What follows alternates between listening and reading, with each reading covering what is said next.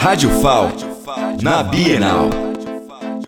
Direto da Bienal Alagoas 2023, estou aqui com Márcio Amena, que ele é o organizador da Comic Land. Márcio, conta pra gente como está sendo fazer essa exposição. E se é a primeira vez que você está aqui e como é que está sendo para você? Está sendo maravilhoso após um grande tempo de intervalo, que passou tanto tempo, e depois teve a queda no Jaraguá, que não foi muito proveitoso, porque diferente do centro de convenções, que dá aquele aconchego, aquela segurança para todo mundo. Os pais passeiam com as crianças e sabem que está no lugar seguro. Diferente do Jaraguá, que ficava disperso podia entrar num beco daquele, perigoso ou não. Bem, independente, não é a minha primeira vez, já é minha quarta Bienal. E eu tenho o prazer de ter trazido o mundo cômico, o mundo nerd para a Bienal tanto com o stand como as palestras com pessoas é, de nome, como Levi Trindade da Panini Comics, é a maior editora do país de quadrinhos, o Alexandre Calari, que é da Pipoque Nanquim, entre outros.